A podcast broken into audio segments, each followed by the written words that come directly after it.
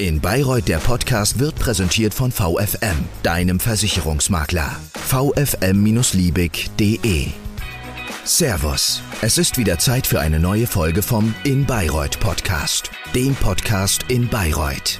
Der In Bayreuth Podcast, der neue Podcast aus Bayreuth mit Themen rund um die schöne Stadt Bayreuth. In dieser Woche wollen wir uns einmal mit den Bayreuther Festspielen beschäftigen.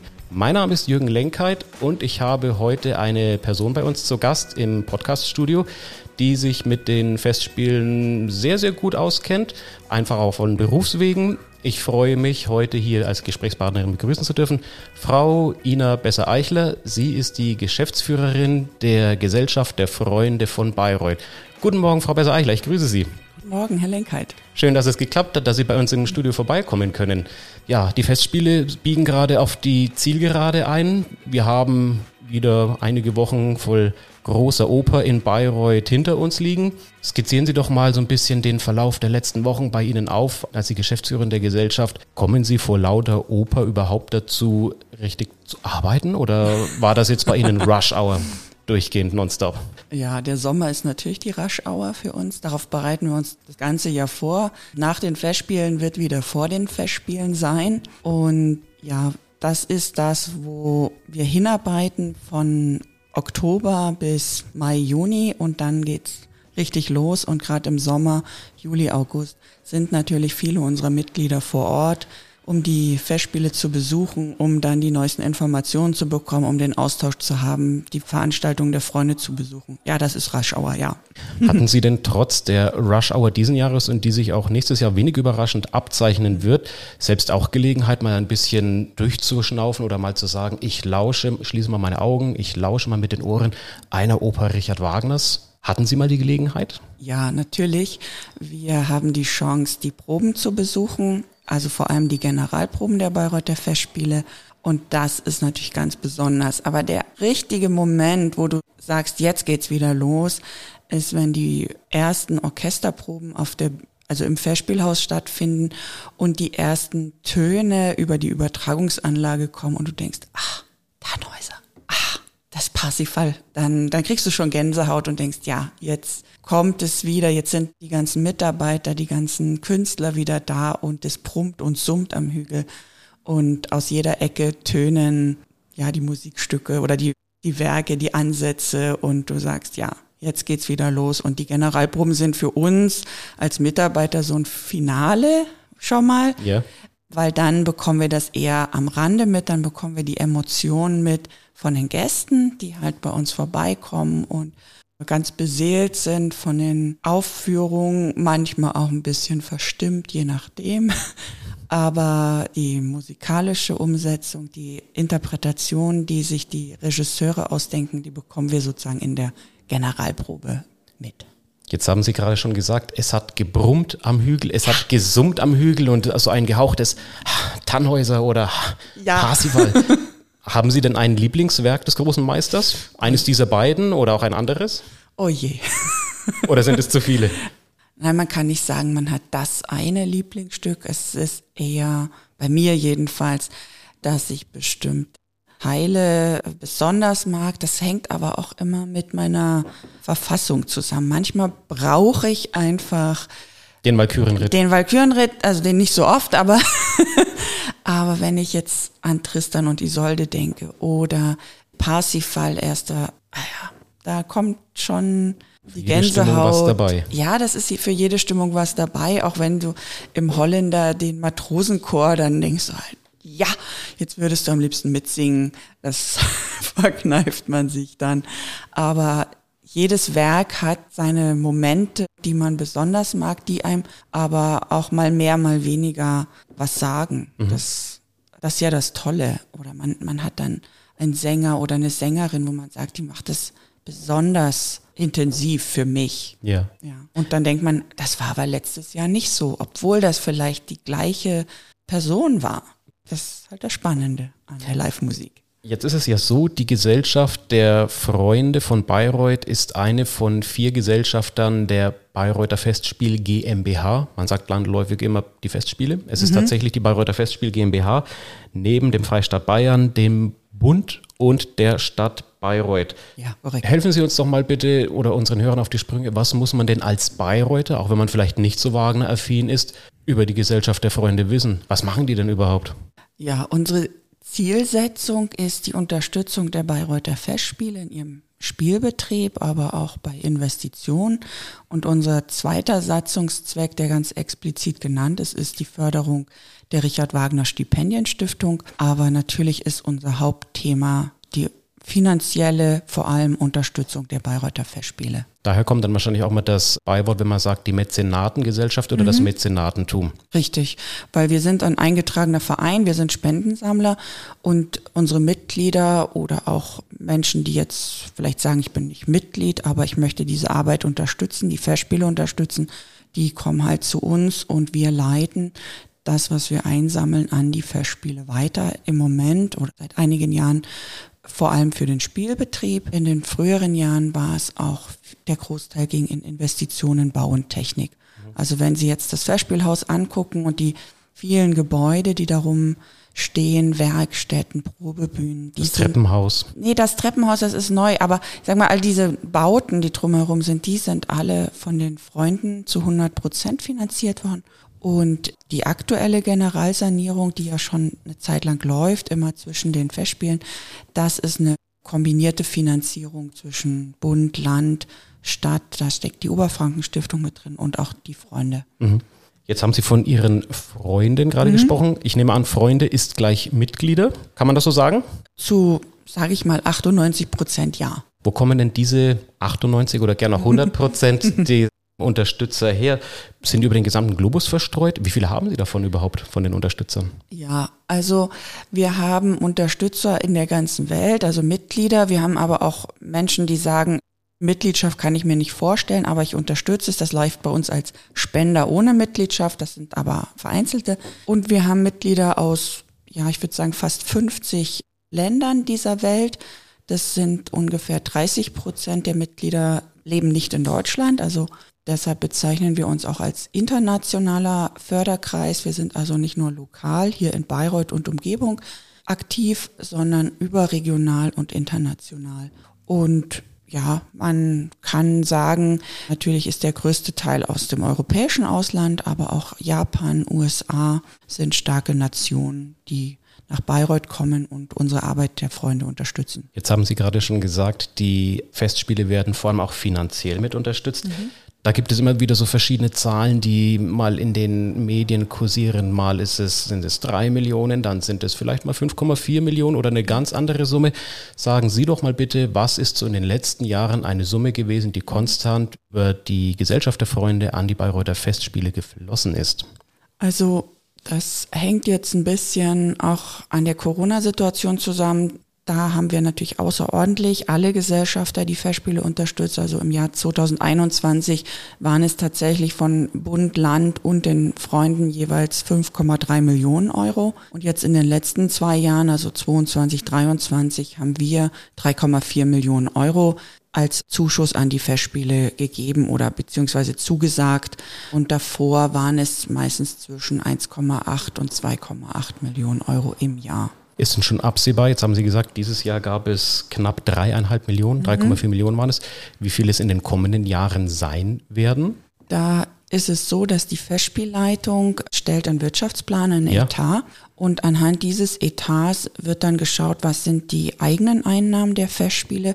Die sind ja verhältnismäßig groß im Vergleich zu anderen Kultureinrichtungen, aber trotz allem wird Zuschuss erbeten von uns Gesellschaftern und das warten wir halt ab, weil dieser Wirtschaftsplan oder diese mittelfristige Finanzplanung, wie das heißt, wird immer wieder neu nachjustiert. Und wenn wir diese Zahlen vorgelegt bekommen im Verwaltungsrat der Festspiel GmbH, dann kommen dann auch die Zusagen von Bund, Land, uns und auch von der Stadt Bayreuth, die das ja jeweils in ihren Gremien, in ihren Haushalten mit den Finanzministerien absprechen müssen. Bei uns im Verein ist das Vorstand und Kuratorium heißt das bei uns. Also die entscheiden dann, was gibt die Kasse her, können wir die Wünsche, die die Festspiele an uns herantragen, so finanzieren oder muss man dann nach anderen Wegen gucken. Mhm.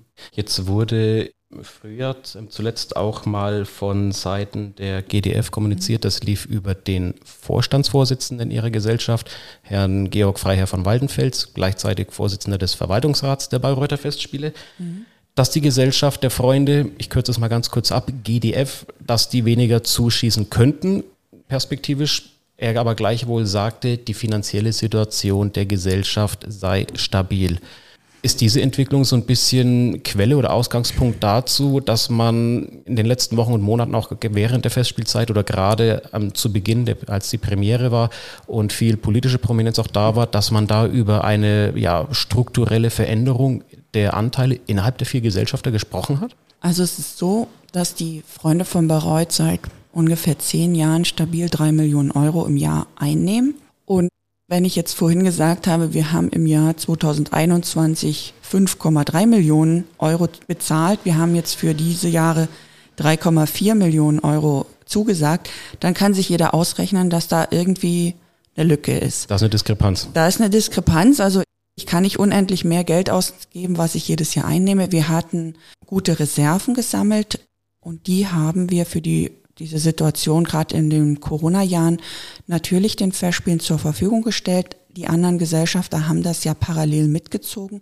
Aber wir sind ein Verein, kein Staatshaushalt, der dann einfach einen Kredit aufnimmt, sondern der Vorstand, der ja das fremde Geld, also das Geld der Mitglieder und Spender verwaltet, kann nur das ausgeben, was er einnimmt. Und wenn wir die Reserven aufgebraucht haben und die Kosten der Festspiele aber weiter steigend sind, wir alle wissen das, Energie, Personalkosten, das ganze Thema, was jeden von uns zu Hause und in der Firma betrifft, dann müssen wir als Freunde sagen, liebe Leute, wenn wir weiterhin drei Millionen einnehmen, eigene Kosten haben, wir haben ja eine Geschäftsstelle, betreuen unsere Mitglieder, dann können wir aber irgendwann nicht mal mehr ausgeben, als wir jährlich einnehmen. Und deshalb haben wir die Festspielleitung wie auch die anderen Gesellschaften im letzten Jahr darüber informieren müssen, dass die Reserven gut verbraucht sind ja. und dass wir deshalb in den kommenden Jahren nicht mehr diese Beträge von über drei Millionen mitfinanzieren können. Okay. Jetzt hat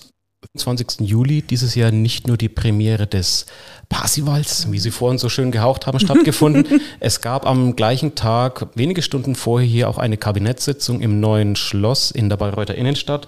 Da hat der Ministerpräsident Markus Söder verkündet, dass die Gesellschaft als einer der vier Gesellschafter, nochmal neben Bund, Freistaat Bayern und der Stadt Bayreuth, die derzeit 29 Prozent der Festspiel GmbH hält, einige Prozente davon abgeben wird. Es war die Rede von 16 und pari pari an Bund und Freistaat abgegeben werden soll. Kann der Herr Söder das einfach so entscheiden?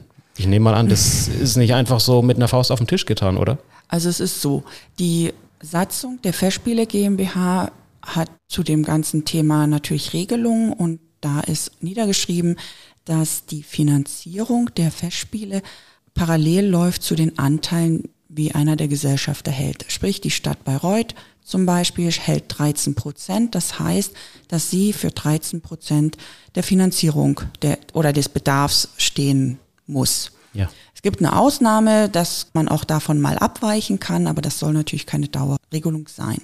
Was jetzt Herr Söder natürlich macht mit seinem Kabinett, ist zu überlegen, Mensch, wir haben die Nachricht von den Freunden, dass sie wahrscheinlich diese Finanzierung nicht mehr stemmen kann, weil die Kosten einfach zu stark gestiegen sind.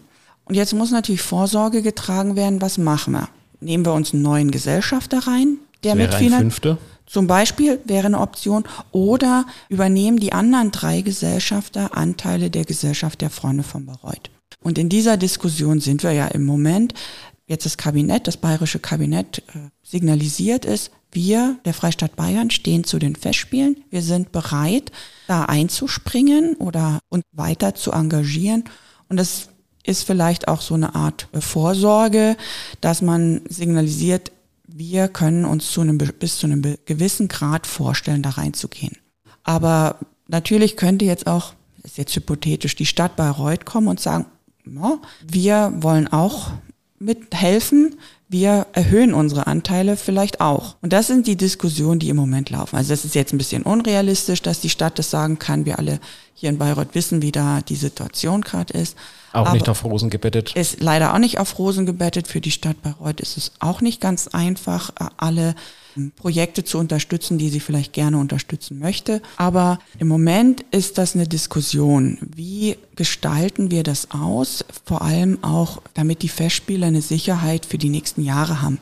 Wir wollen ja jetzt nicht eine Lösung für nächstes Jahr haben oder vielleicht übernächstes Jahr. Wir wollen ja überlegen, wie geht es für die nächsten fünf oder acht Jahre, dass wir nicht jedes Mal an irgendwelchen Stellschrauben ruckeln müssen. Der Festspielleitung müssen wir als Gesellschafter insgesamt ja signalisieren, ihr könnt eure Arbeit machen, ihr könnt Verträge unterschreiben, so Listen mit Regisseuren und so weiter. Und wir versuchen alles, was möglich ist, um euch da das finanzielle Fundament zu geben. Natürlich weiß die Festspielleitung auch, wir, wir lesen alle Zeitungen und wissen, was in München und anderen Städten los ist. Da ist die sogenannte Hochkultur eher von Kürzungen bedroht. Und wir werden natürlich alles versuchen, dass die Festspiele eine stabile Situation haben. Aber ob das immer gelingt, hängt natürlich auch von den Parlamenten ab. Ja. Die entscheiden am Ende, wo das Geld hingeht. Ein anderes großes Thema dieses Jahr bei den Festspielen war auch der vergleichsweise, ich nenne es jetzt mal, schleppende Ticketverkauf. Da ging von ihrer Gesellschaft ein Teil des Kartenkontingents für den Ring zurück und dann relativ spät in den freien Verkauf. Da hat der Bayerische Rundfunk das mal vor wenigen Wochen als die interne Abstimmung als suboptimal bezeichnet.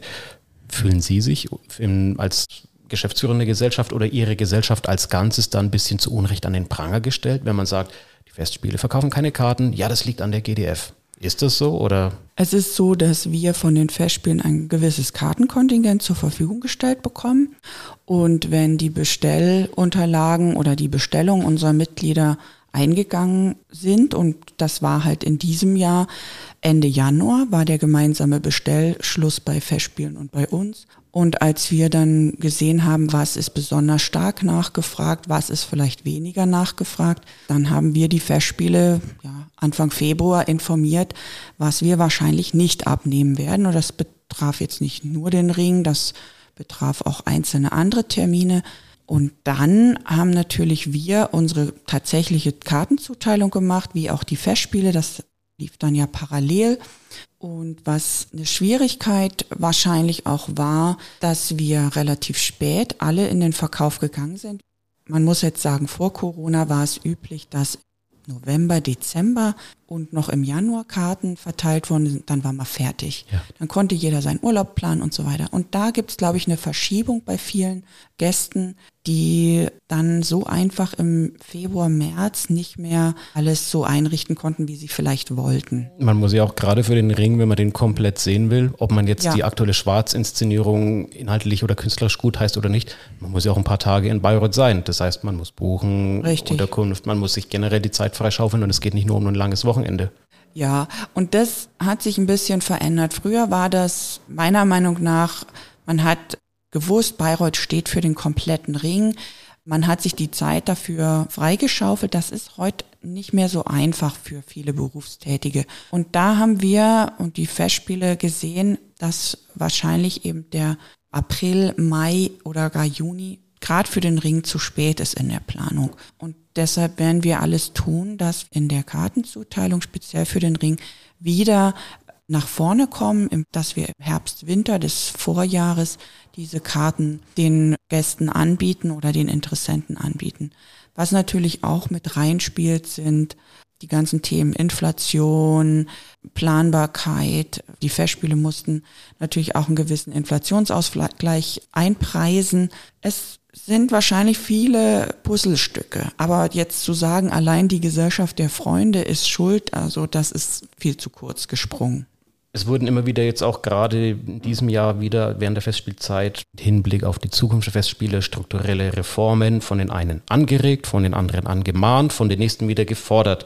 Wie sehen Sie denn strategisch perspektivisch die Rolle der Gesellschaft der Freunde in der Zukunft? Gerade wenn es jetzt zuletzt weniger Geld gab, geht das einher mit einem, ich nenne es mal, Machtverlust am grünen Hügel? Ein Machtverlust würde ja bedeuten, dass ein Gesellschafter oder die Gesellschafter an sich hier den Daumen Schrauben anziehen würden.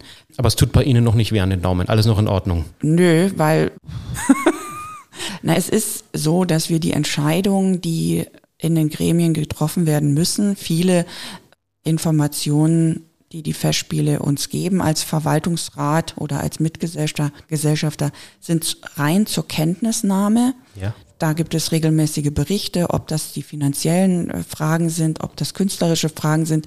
Darüber werden wir informiert. Es gibt in der Satzung einige wenige Punkte, wo eine Zustimmungspflicht ist durch den Verwaltungsrat.